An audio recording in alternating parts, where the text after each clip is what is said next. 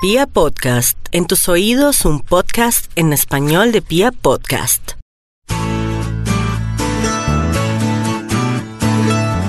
Hola amigos de Literata, amantes de los libros.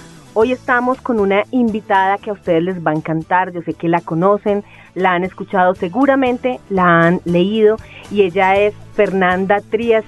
Bienvenida Fernanda, ¿cómo estás? Bien, gracias Angie, gracias por la invitación, muy contenta de estar aquí. Bueno, pues el motivo eh, de la visita de Fernanda hoy acá es eh, el relanzamiento de una novela suya que se llama La ciudad invencible.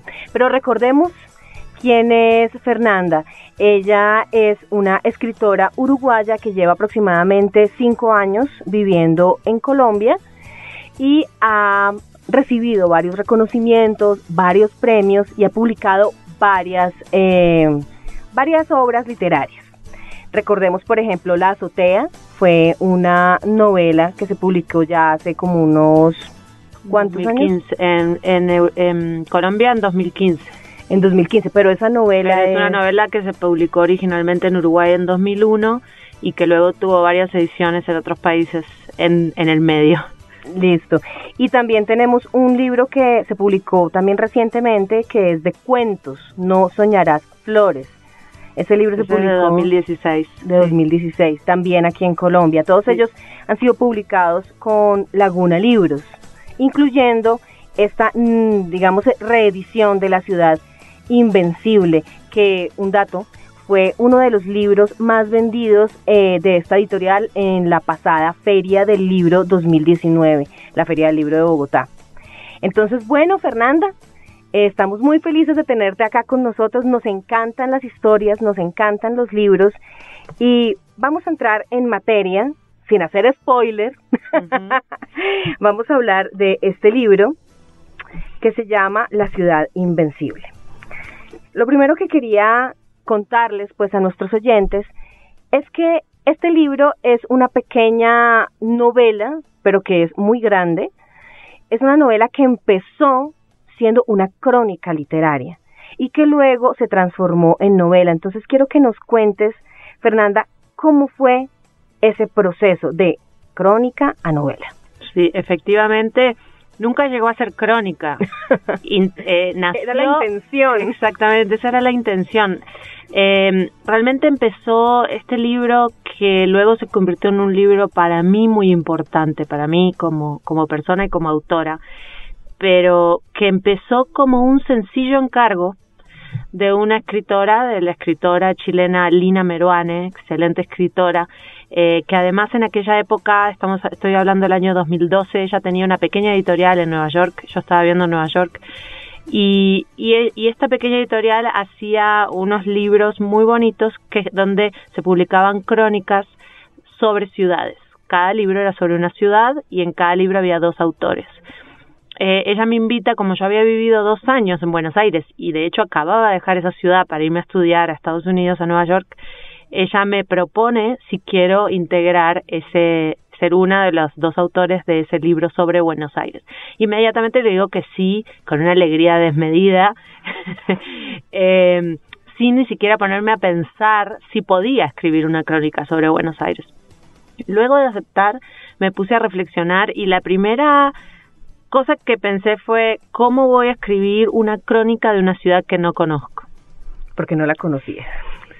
Y justamente ahí, esa es la paradoja. ¿Cómo puede ser que hayas vivido dos años en una ciudad y puedas decir que no la conoces? ¿Qué quise decir con eso? Claro, en ese momento entendí que esos dos años, que habían sido dos años muy eh, fundamentales para mí como, en mi formación de escritora también, porque fueron fundamentales también como lectora, eh, en la tradición literaria argentina tan tan espectacular este yo me dediqué a leer este a repensar cantidad de cosas entonces obviamente eso tenía había generado un efecto que todavía no había logrado salir. Eh, y me he dado cuenta que que por un lado como yo había vivido en Buenos Aires convencida de que ya no me iba a ir de Buenos Aires no me había dedicado a recorrer la ciudad. Y solo me había movido en un círculo bastante restringido de más o menos donde vivía y dos o tres lugares a los que iba, pero siempre moviéndome dentro de, un perímetro. Y además había estado absorbida por eh, la propia historia personal que yo había atravesado en esos años, que había sido de una de una separación traumática de una pareja, este y que eso me había absorbido de alguna manera y es lo que en parte no me había permitido decir, bueno, me voy a dedicar a, recorrer la ciudad y a conocer la ciudad porque evidentemente estaba preocupada por resolver esos temas íntimos. Entonces, ante esa ante esa cuestión, al darme cuenta de que de verdad no podía narrar mucho más que esa vida barrial que yo había hecho, eh, me planteé qué hago. ¿Se puede hacer esto, este proyecto? Yo lo quería hacer. Eh, y entonces así como, ese fue apenas el germen de cómo fui llegando luego a entender que lo que yo quería y, y, era lo único que podía hacer, era hacer un mapa interior de Buenos Aires. Claro. Entonces al final es, es ese mapa afectivo, es el mapa, es un mapa que va por dentro. Sí. Y entonces el desafío era cómo lograr este transmitir eso, ¿no? ¿Y cómo lo hiciste? Eh, por eso es, es la estructura. Yo venía de haber escrito La azotea, que es una estructura que, que es una novela que me elogian por su estructura redonda y sin fallas, ¿cierto? Eh, y yo, sin embargo, para esta historia, para esto que yo tenía que contar, a mí no me servía esa estructura redonda y sin fallas. Lo que yo necesitaba era una estructura, eh, justamente por la palabra mapa que, acabamos de mencionar, me, a mí lo que me, me servía para narrar esa historia y lo, fue, lo fui encontrando, lo fui entendiendo, no es una decisión racional que tomé antes de sentarme a escribir, sino que en el proceso de escritura lo fui encontrando, era esta hacer una especie de colcha de retazos. Eh, ¿por, qué? ¿Por qué? Porque todo mapa de la cualquier mapa de la ciudad que yo pudiera hacer iba a ser incompleto. Entonces solo podía estar hecho de retazos y como a mí me gusta eso de encontrar dentro del eh, dentro de la de la estructura del texto la propia metáfora de la historia eh, yo sentía que que era de esa manera que tenía que era la única manera posible que yo podía abordar esta geografía y así es como me lancé pensándolo como retazos cada retazo como una burbuja y este por eso tiene esa estructura de, burbujas que comentábamos. Y eh, bueno, ya que tocamos la estructura de la novela, pues vamos directamente a, a ese criterio, porque tú tienes subtítulos o capítulos como techos, flores, como viejo barrio, que aparte de que son tremendamente poéticos, tienen una razón por la cual están allí. Entonces quisiera saber cuál fue el criterio por el cual tú escogiste a través de ellos observar la ciudad y no otros. Sí, justamente lo que decías, o sea, fui haciendo como una lista mental de esos de esos lugares, espacios o elementos que eran icónicos para mí dentro de mi idea de Buenos Aires. Y, y en es, para eso me ayudó mucho ya no estar viviendo en Buenos Aires, porque cómo hubiese sido escribir esta historia aún estando dentro de la ciudad. Eh, distinta sin duda. Como yo ya estaba viviendo en Nueva York, yo ya me había ido de Buenos Aires, cuando yo creía tener la ciudad 100% incrustada en mi memoria. Y en la memoria es algo realmente muy esquivo. Cuando me puse a, y hacía poco que me había ido, pero cuando me puse a escribir me da cuenta que tenía lagunas. Lagunas de memoria de cosas básicas como que por ejemplo se me olvidaron nombres de las calles que eran las calles que estaban en torno a mi casa. O sea que en, en cómo podía ser que en cuatro o cinco meses se te olvidaran los nombres de las calles en las que transitabas absolutamente todos los días. Este tuve incluso que en algún momento abrir Google Maps para chequear que no me estuviera equivocando lo que estaba diciendo este si doblaba a la derecha doblaba a la izquierda y llegaba a dónde muy curioso el efecto de lo que me pasó. Entonces yo empecé a decir, bueno, a ver, eh, elementos importantes, lugares importantes. Y entonces eh, así surgió Flores. ¿Por qué? Porque una cosa, un elemento importante era el kiosco de flores que había en la esquina de la casa este, que estaba abierto toda la noche y donde había un señor que dormía ahí todo, todo el día, toda la noche, no se sabe porque había tanta demanda de flores, este, después eh, no sé podía pensar bueno otro otro momento importante es un periodo que yo viví en otro barrio que es el viejo barrio eh, que viví en un normalmente yo vivía en Palermo y por un tiempo me tuve que exiliar en Boedo este entonces me acordaba de ese barrio que fue rarísimo porque exiliarme dentro de la propia ciudad de un barrio al otro, pero en ese otro barrio yo estaba como escondida, refugiada en una casa de un amigo que me había prestado, justamente porque, eh, y ahora vamos a entrar en materia de, de, esa historia, pero justamente porque por advertencia de la policía me habían dicho que era más seguro que yo no me quedara en mi casa por un tiempo. Y entonces esa, esa especie de exilio dentro de la ciudad de una uruguaya que a su vez ya es extranjera y ya está de alguna manera doblemente, doblemente exiliada.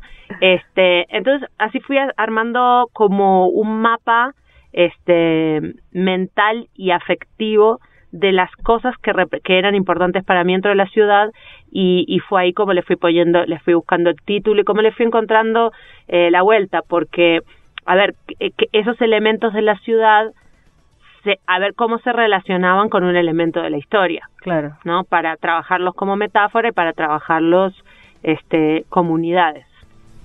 Claro. Y hablando de trabajar la, la novela como tal, eh, quisiera que pensáramos en la voz, que es una de las preguntas que a mí me surge, porque em, la voz que está en esta novela, es decir, la, la narradora, que evidentemente es y no eres, es y no es Fernanda, eh, requiere ser muy imparcial para poder hacer autoficción y esto es una paradoja, esto es una paradoja porque es algo casi imposible de hacer, pero sin embargo se consigue y se consigue de una manera maravillosa porque uno realmente siente que es uno. O sea, consigue hacer esa, ese trabajo, la voz. Quisiera saber ¿Cómo fue esa búsqueda? La búsqueda de esa voz. Es bastante curioso y difícil también de responder en el sentido de que eh, obviamente yo en todo momento estoy jugando con, con que la narradora soy yo, ¿no? Es un alter ego de Fernanda, incluso dentro de la propia historia, aunque nunca se me llama por mi nombre, hay referencias a a un libro que escribí y que aparece, que, que aparece en una librería de Buenos Aires. Este, entonces, digamos, ya el lector asume de entrada que soy yo. Los personajes que están en torno a la narradora son, tienen nombre y apellido y son personajes que son personas reales. Mis amigos del, del, de, de aquellos tiempos de Buenos Aires, la mayoría son escritores y están allí con nombre y apellido. Entonces yo les pedí permiso a ellos para usarlos, usar su nombre y su apellido, sabiendo que a su vez es como metaliteratura de metaliteratura, ¿no? Este, entonces, claro, da un efecto de realidad muy fuerte que haya que los amigos de esta narradora sean escritores que existen, que no son inventados, este, eh, el efecto de, que la narradora Fernanda es muy fuerte y todo el tiempo yo estoy jugando con eso. Y sin embargo yo no siento que esa sea mi voz al 100%. Yo no me siento identificada como que yo hablo así. Sin embargo, como ya está desde el principio, desde la primera página, podría haberlo dicho. Y eso es importante. sobre eso se basa todo. Todo, todo partió realmente toda la idea. Nunca se me ocurrió hacer autoficción hasta que entendí que no, no podía confiar en mi memoria, que tenía demasiadas lagunas que me, que me impedían narrar una historia y que lo único que podía hacer era llenar esos espacios en blanco con cosas, hechos, diálogos, lo que sea, eh, que fueran verosímiles, pero que nunca iban a ser verídicos, porque yo no podía afirmar que alguien hubiese dicho eso, yo no podía afirmar que cuando eso pasó realmente estábamos en tal lugar, puede ser que estuviéramos ahí o puede ser que estuviésemos en otro lado, puede ser que yo esté colapsando hechos, puede ser que yo esté eh, mezclando tiempos. Sin embargo, me guié por el principio de la verosimilitud. podría haber pasado, podría haberlo dicho. Y en cuan, y si podía haber sido así, este, entonces yo sentía que era verosímil y que lo podía usar. Esa es la licencia y, y, por eso la licencia, por eso es autoficción, porque partiendo de una, de, de, de mi vida, digamos, este, me tomé la licencia de, este, de, de transformar los hechos, las personas, los diálogos, las situaciones de esas maneras. Eh, entonces, la voz no hice un trabajo demasiado consciente porque en principio yo dije voy a escribir como si fuera yo. Ah, eh, ¿no? Va, va, a sonar la voz de esta narradora como si fuera yo. Pero lentamente, al ir in incorporando elementos que eran un poco distintos, es como, ¿no? Como imagínate que, que te vas a encontrar con la persona que conociste toda tu vida, tu, tu amigo, tu hermano, tu madre, y tiene algo distinto. Tiene un lunar en la punta de la nariz y nunca se lo habías visto. Pero sigue siendo tu madre, idéntica con todos los gestos. Y la, rari la rareza que te genera verle ese lunar que nunca había estado ahí, te hace decir, ¿es o no es? ¿No? Y de a poco yo creo que eh, debido al lunar va a ir cambiando. Claro. ¿no? Entonces yo creo que debido a esos pequeños cambios este minúsculos la voz fue un poco mutando y yo cuando la leo no me siento este sí me doy cuenta que terminé creando un personaje de mí misma. Se consiguió la autoficción. Totalmente. Y es es bastante interesante eh, abordar este tema porque aunque la autoficción está, digamos, es algo de lo que se está hablando mucho ahora en literatura, no es fácil de todos modos hacerla. No es como que yo escribo cualquier cosa que me pasó y ya. No, eh, tiene mucho trabajo literario también, como hablaba Fernanda, trabajo de verosimilitud, de podría haber pasado. Y a veces la autoficción es mejor que la, la realidad de, de, lo que realmente pasó. De pronto lo que pasó no era tan bonito, no era tan interesante, no era tan sorprendente. Casi nunca es tan interesante. Por eso, por eso, por eso que es que yo digo, hay, hay escritores que son fervientes opositores de la autoficción. Mm. Y lo están declarando en Facebook. Y yo le encuentro todo un gran sinsentido. ¿Por qué? Porque es como que yo te dijera, me opongo al cuento, me opongo a la novela. Es oponerse a un género, ¿por qué? Lo que hay que ponerse en todo caso es a la mala autoficción, a la que no salió bien, a, no, o sea, yo pienso que hacer una, una afirmación categórica de esa manera eh, no tiene, no tiene ningún sentido. El tema es cómo se hace y qué resultado genera. Eh, yo nunca hubiese, yo nunca pensé que iba a terminar haciendo este tipo de ejercicio por lo mismo que te digo, porque sí, no, no, no considero que mi vida sea tan interesante. Y yo creo que si, tal vez si considerara que, que mi vida es tan interesante, entonces no hubiese hecho autoficción y hubiese hecho autobiografía directamente. Claro. ¿no? Pero no, o sea, no, no quiero someter al lector a una cosa así. Claro, y hablando de, de Buenos Aires, que es la disculpa, digamos, para hablar de, de la ciudad en la que uno habita, porque es así, es una ciudad completamente literaria. Y el primer impulso que tiene cualquier, eh, tal vez escritor, cualquier eh, autor que vaya a escribir sobre Buenos Aires es, pues hablar sobre la Buenos Aires literaria. Con el riesgo de que ya se ha hablado todo lo que la se literaria puede. o la rabalera, la del tango. Ah, esa es la otra, claro. Y tú no caíste en ninguna de las dos tentaciones.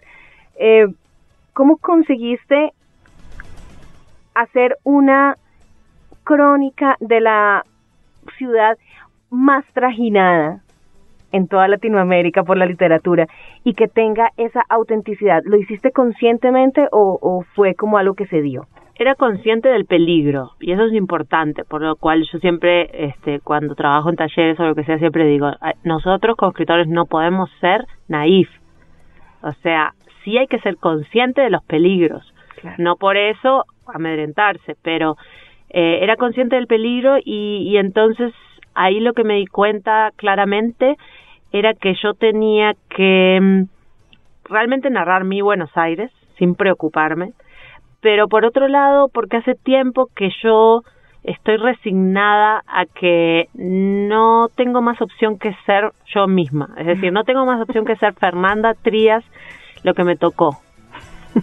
Eh, por eso es, y eso lo traigo un aprendizaje muy viejo de, de cuando conocí a Mario Lebrero, mi maestro, escritor uruguayo Mario Lebrero, que, que tuve la suerte de, ir a sus talleres, de, de, poder hacerme amiga de él, etcétera, aprender mucho de él. Y una cosa que, que rápidamente me enseñó fue, no pierdas tu tiempo ni intentando ser otro, ni lamentándote por no ser otro. Estas son tus herramientas, las que te tocaron en cuanto a tu manera de ver el mundo y tu manera de hablar, tu manera de narrar, que está todo relacionado con tu manera de ver el mundo. Y es con eso con lo que vas a tener que hacer tu literatura. Entonces, eh, el tema, él siempre, por ejemplo, regañaba gente en el taller diciendo, estás impostando la voz. ¿Qué significa eso? Estás tratando de ser otra cosa.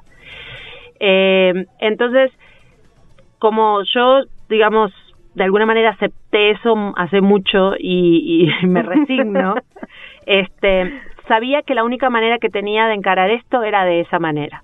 Era decir, bueno, me, ese, lo único que yo tengo para aportar sobre la ciudad de verdad es simplemente la mirada de Fernanda sobre la ciudad. Y esa mirada iba a estar impregnada de un de, del, de la, del sentimiento, de la sensación de lo que estaba ocurriendo en ese momento. Estaba impregnada por el estado de ánimo de esa narradora Fernanda, el estado de ánimo de esa época. Y entonces, eh, por eso es que me di cuenta que a pesar de que yo no quería hablar sobre ciertos hechos dolorosos de mi vida, yo no tenía más opción. Porque eso era, porque yo no podía narrar Buenos Aires tal como yo lo vi, eh, haciendo, digamos, obviando el hecho de que iba a estar impregnado de ese estado de ánimo. Entonces, eh, cuando lo supe, cuando lo entendí, eh, simplemente fue atreverse a saltar a eso, que tampoco fue fácil. ¿Intentaste hacerlo de otra manera en algún momento? No, no, no. O sea, antes de sentarme a escribir, estuve todo, de alguna manera sintiendo todo esto que, que te estoy compartiendo.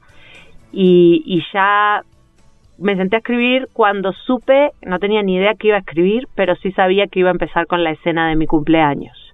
En la casa de este amigo, en un edificio alto donde se veía toda la ciudad nocturna y los aviones que aterrizaban y que despegaban porque eh, el aeropuerto de, de, Buenos Aires, uno de ellos, Aeroparque, queda en el centro de la ciudad, que es una locura, ¿no? Entonces yo sabía que empezaba con esa imagen y a partir de ahí no tenía nada, ninguna, ninguna idea de que, cómo iba a continuar. Entonces me senté a narrar eh, esa escena y de ahí, bueno, empezó a, a avanzar, pero nunca lo intenté, nunca intenté escribirlo de otra manera. Y hablando precisamente de lo que nombrabas ahora, de no meterse de cabeza a contar la historia que no quiero contar, que es lo que está debajo, el subtexto de esta historia. Entonces, no vamos a hacer spoiler, pero sí vamos a decir a lo que hemos venido anunciando durante toda la charla, y es que detrás de esta eh, maravillosa novela hay una historia de maltrato, una historia pues que es muy triste, que es una, una historia de agresión a la mujer y que se cuenta y no se cuenta. La pregunta concretamente es muy parecida a la anterior pregunta, ¿cómo resistirse a no contar? Esa, ¿cómo resistirse? No, espérate, la formulo mal. ¿Cómo resistirse a contar esa, esa, mm, pues esa tragedia, porque obviamente es, primero, el primer impulso y segundo, es lo que todo el mundo le dice a uno, ¿no? Es, tienes que escribir sobre tu, sobre lo que te pasó, ¿cierto? Exacto, pero entonces aquí está la historia y se entiende completamente, pero no es lo que se cuenta, aunque sí es lo que se cuenta. Entonces, quería saber, ¿cómo fue, cómo, cómo llegaste a esto? porque lo que se cuenta son las consecuencias, digamos, es eh, el estado del alma en que queda una persona que atravesó por una situación de, tanta, de violencia psicológica y, física de abuso psicológico y físico, en qué estado, porque lo que siempre se cuenta de estas historias, aunque igual es un tema que no está lo suficientemente escrito, pero este, pero lo que sí se espera es que se cuente el maltrato en sí, o sea, la escena violenta y todo eso que a, que a mí no me interesa porque porque casi siempre le trato de sacar el cuerpo a lo morboso. Yo como escritora, pero también como lectora y como persona que va al cine, eh, esa cosa como de alimentar el morbo eh, no me interesa porque a mí lo que me interesa es, es un poquito corrido de ahí, o sea, un poquito eh, lo que me interesa es ¿y qué pasa después? ¿Cómo se recupera una persona? ¿Cómo queda? ¿En qué estado queda una persona que vivió e, ese tipo de abuso? Porque evidentemente de eso es lo que no se habla. Que se habla es que horrible porque le hizo esto, le hizo lo otro y le pegó o no le pegó, le, le, hizo tales y tales maltratos. Pero cuando, y que cuando se, esa, esa mujer, eh para decir las cosas como son, esa mujer se logra eh, salir de esa relación abusiva, parece que el asunto se terminó, que oh, ya se salvó, se salvó y ahora hay un juicio o no hay un juicio, a este hombre le, le, harán algo o no le harán nada, pero la cuestión es que listo, ya, seguí tu vida. No es así. Es que no seguís tu vida, es que no sos la misma persona que eras antes de entrar a esa relación violenta. Ese es el, eso es, eso es lo que de verdad a mí me interesa. Porque ese es el centro del dolor. Eh, la persona se quiebra, la mujer se quiebra y luego no es tan fácil reconstruirse a sí misma y mucho menos reconstruir otra relación de pareja para lo cual pasará mucho más tiempo. Este luego de, una cosa así, porque casi siempre eh, las relaciones de abuso, más allá de lo terrible que es el abuso físico, el abuso psicológico creo que es el que deja más marcas, porque va al meollo de la personalidad. Lo que va a hacer es destruir la autoestima de esa mujer, porque si esa mujer se cree muy poca cosa y es un manojo de miedos, no se va a ir para empezar. Entonces, ¿qué hago ¿qué hago yo este, luego con ese manojo de miedos? Y esa es la emoción que permea este libro La ciudad invencible. Es una mujer que está quebrada y que está intentando dar sus primeros pasos eh, de una manera obviamente para nada sana, este, porque es como si tú tuvieras tus huesos quebrados en muchos pedacitos y intentar seguir tu vida caminando como si nada. Evidentemente hay muchísimo dolor, pero además no se, uno no, o sea, se desparrama uno. Eh, no, no, y entonces eh, esa es un poco la situación. Yo cuando lo veo, lo que veo es una persona que está intentando hacer una cosa para lo que evidentemente no está preparada y todas las consecuencias que eso trae, y a su vez cómo va intentando elaborar no solo lo que pasó, y ahí es donde se cuenta lo que pasó, en esos momentos en los que intenta un poco como reconstruir, entender, sino eh, entender quién es, quién soy yo ahora, eh, quién soy. Y hay un momento eh, donde ella le dice a una amiga, miro esta cuchara y no sé si este pensamiento es mío o es de él. Esas son las cosas que a mí me interesa y no lo otro que es mucho más todos no lo podemos imaginar o es lo que sale en los periódicos y en la nota, eh, sino esas secuelas que luego la mujer va a estar sola para sanarlas. Con un poco de ayuda psicológica tal vez, pero si no, con sus propios recursos de cómo hacer para reconstruirse, volver a, a construir su autoestima, volver a entender quién es, y sin duda ese quién es va a ser distinto al que al que entró porque luego una experiencia así van a quedar cicatrices. Se cambia, se cambia la vida. Es un libro que en Colombia deberían leerlo las mujeres, las mujeres jóvenes, las mamás, especialmente las mamás de mujeres y los hombres. Definitivamente deberían leer La ciudad invencible, porque nos habla de de eso, de cómo vive uno después de que pasa todo. Es lo más complejo y, eh, lo logra de una manera maravillosa, eh, con muy buena letra, definitivamente.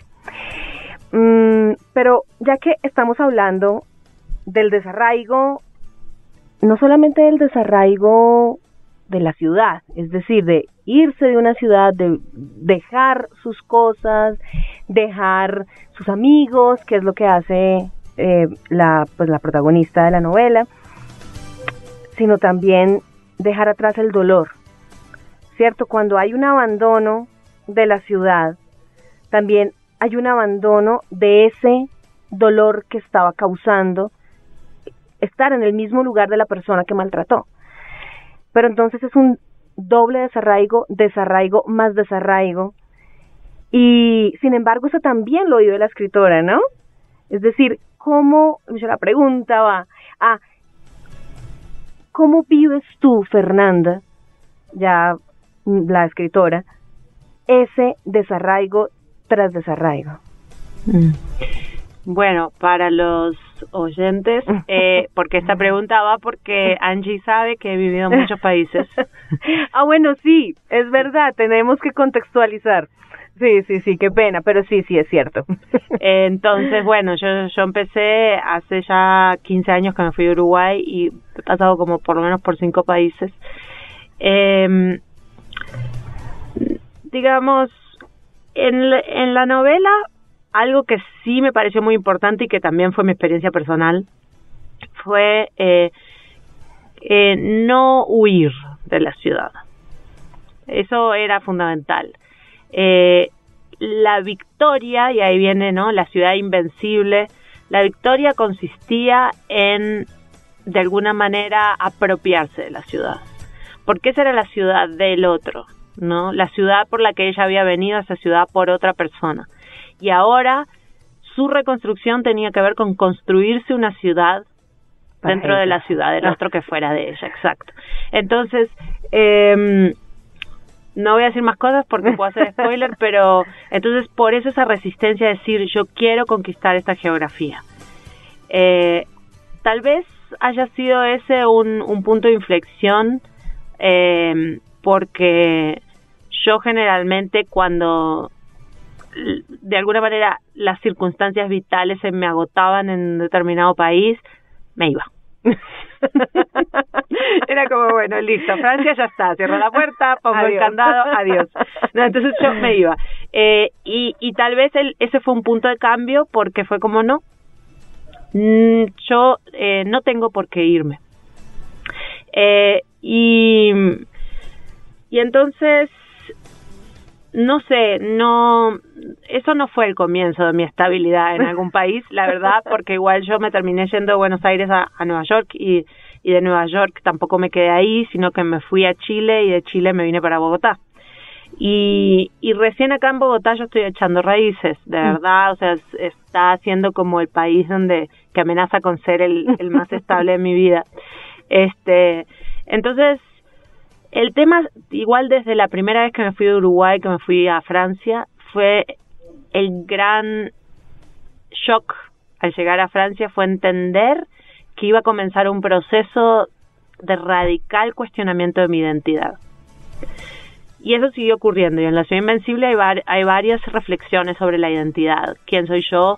Uruguaya en Buenos Aires, distinto que ser peruana o que ser paraguaya o boliviana en Buenos Aires o colombiana, eh, distinto que ser yo la misma uruguaya en Nueva York o en Europa. Entonces, entender eh, todo este tema de la identidad y que es un tema que, que me obsesiona y que los cuentos de No Soñar Flores también lo toco bastante.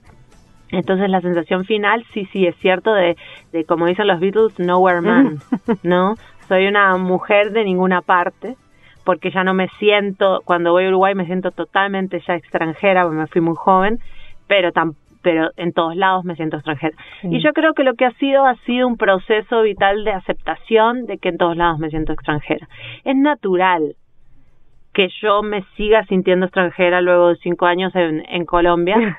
Este, y entonces ver cómo puedo utilizar esas emociones a mi favor, como siempre, siempre es como el handicap. ¿Cómo lo puedo utilizar a mi favor para ver qué hago con eso? Por eso en algún punto, en los cuentos de No Señora Flores que los empecé a escribir eh, eh, todavía viviendo en Europa, me di cuenta que lo único que podía hacer era utilizar esas emociones para, para ponerlas en, en los propios textos, problematizarlas y ver si después de darle tantas vueltas dentro de los textos lograba entender algo o hacer las paces con eso. Y todavía no llegó la época de escribir sobre Bogotá, estoy esperando que llegue. Pasa que siempre, siempre escribo de una ciudad cuando ya me fui. Yo creo que fue un buen síntoma, entonces, que todavía no, no haya escrito sobre Bogotá. Bueno, eh, lo malo es que si te quedas, no vas a escribir sobre Bogotá. Ahí está. Ese es el problema. Pero esperemos que te quedes. Eh, porque estaba pensando que siempre hay un alejamiento, eh, una distancia que toma el escritor para escribir sobre un tema. Eh, yo, por ejemplo, he esperado 40, no mentiras, 35 años para escribir sobre un tema eh, y finalmente uno no sigue rebotando contra, contra, contra algunos temas.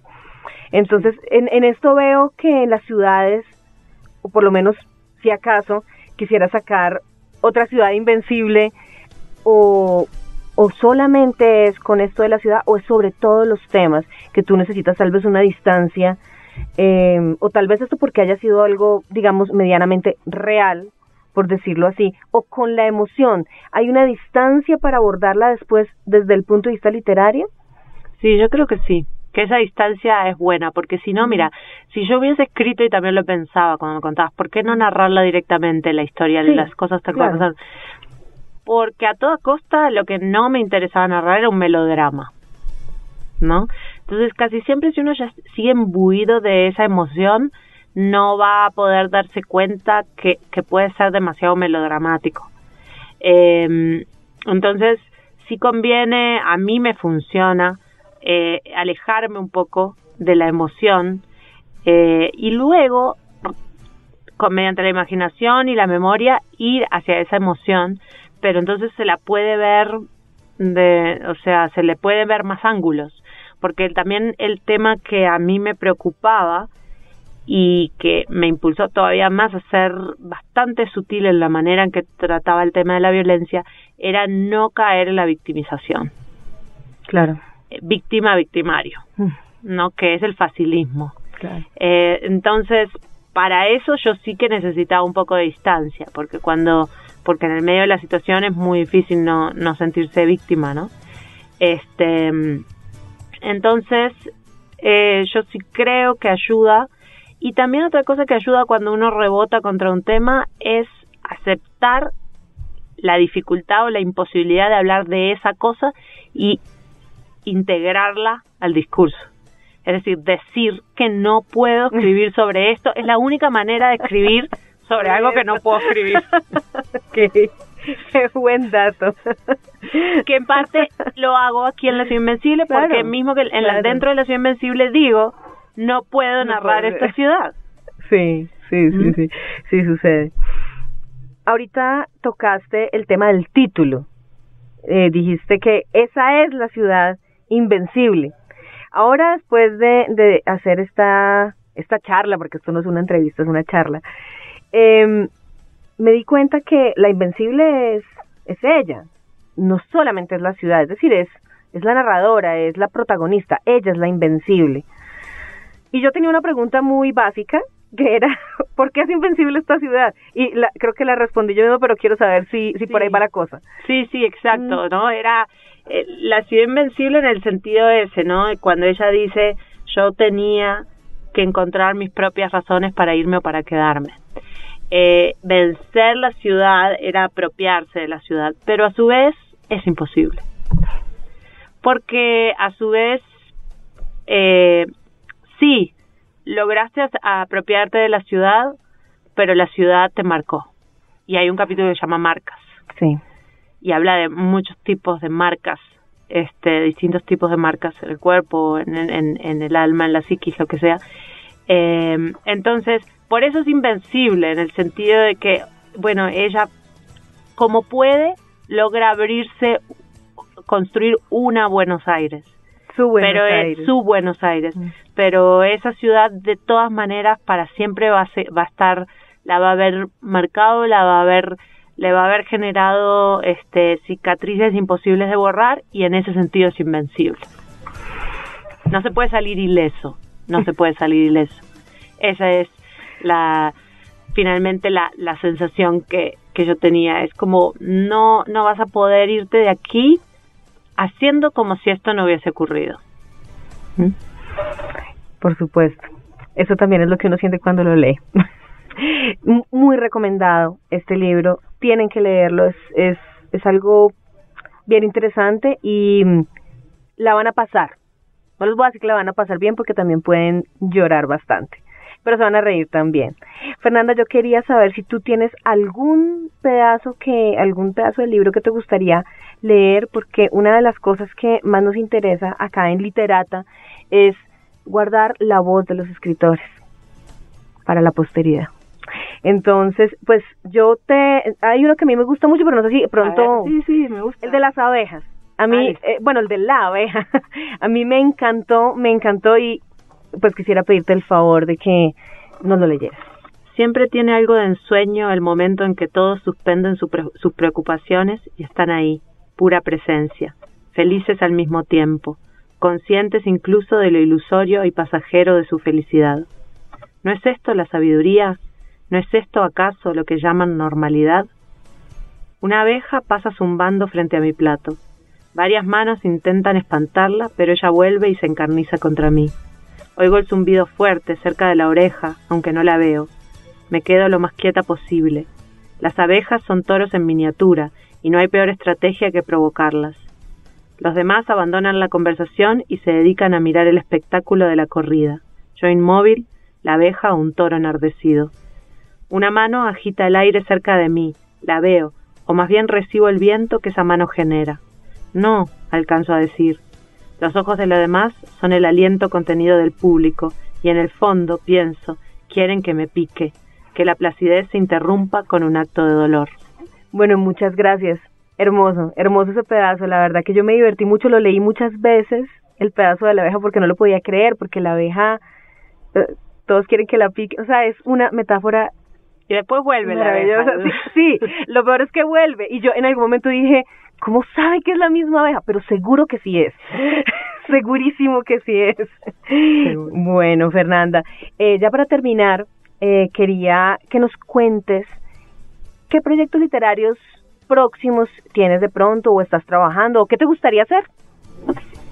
Estoy trabajando en una novela hace un tiempo eh, con la que me gané un premio para en España, el premio para un escritor latinoamericano, este y, y gracias a ese premio me pude ir a pasar una temporada en Madrid y concentrarme en empezar a construir esta novela, que es un largo proceso, a pensarla, a concebirla, a empezar a esbozarla, a empezar a, escribirla para buscarle el tono y a ver, empezar a encontrar el tono, o sea, y todavía sigo en, en, el proceso, muchas de esas cosas ya las logré en ese periodo que estuve en Madrid y ahora estoy en el proceso de escritura y, y bueno, bueno, una entra en el proceso de escritura y nunca sabe cuándo va a salir y cómo va a salir, pero en eso estoy.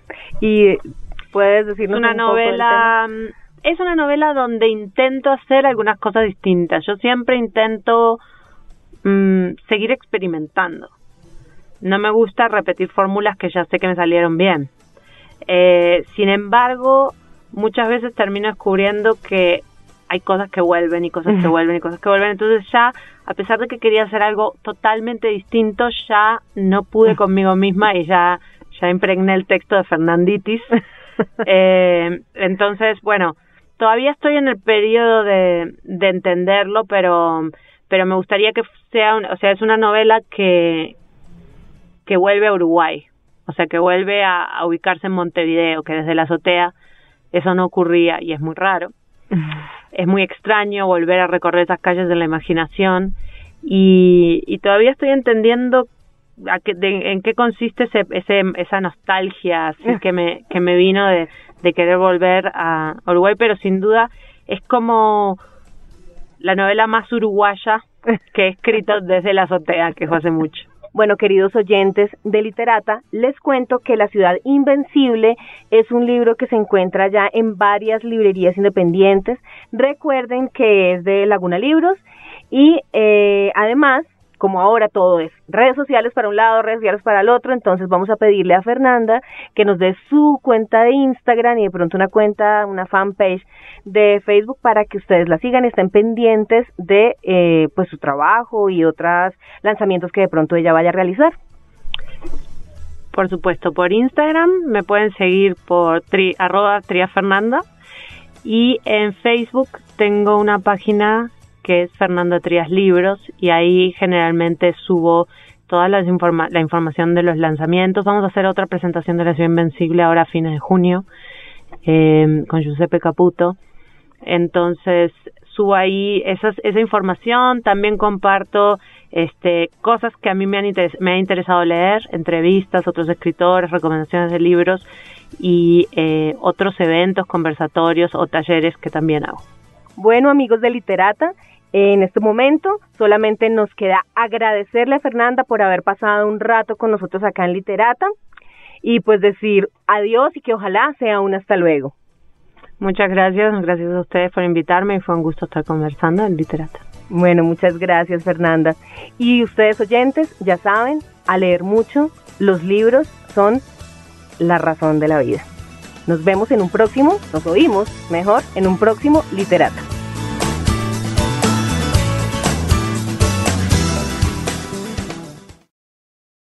I like a bed that's really firm. I need something a little softer than that. Rest easy. With the Sleep Number 360 smart bed, you can both adjust your comfort with your sleep number setting. Can it really help me fall asleep faster? Yes, by gently warming your feet. Okay, but can it help keep us asleep? It senses your movements and automatically adjusts to keep you effortlessly comfortable. Sleep Number, proven quality sleep is life-changing sleep. And now all beds are on sale. Save 50% on the Sleep Number 360 limited edition smart bed, plus special financing on all smart beds. Ends Monday. To learn more, go to sleepnumber.com. Special financing subject to credit approval. Minimum monthly payments required. See store for details.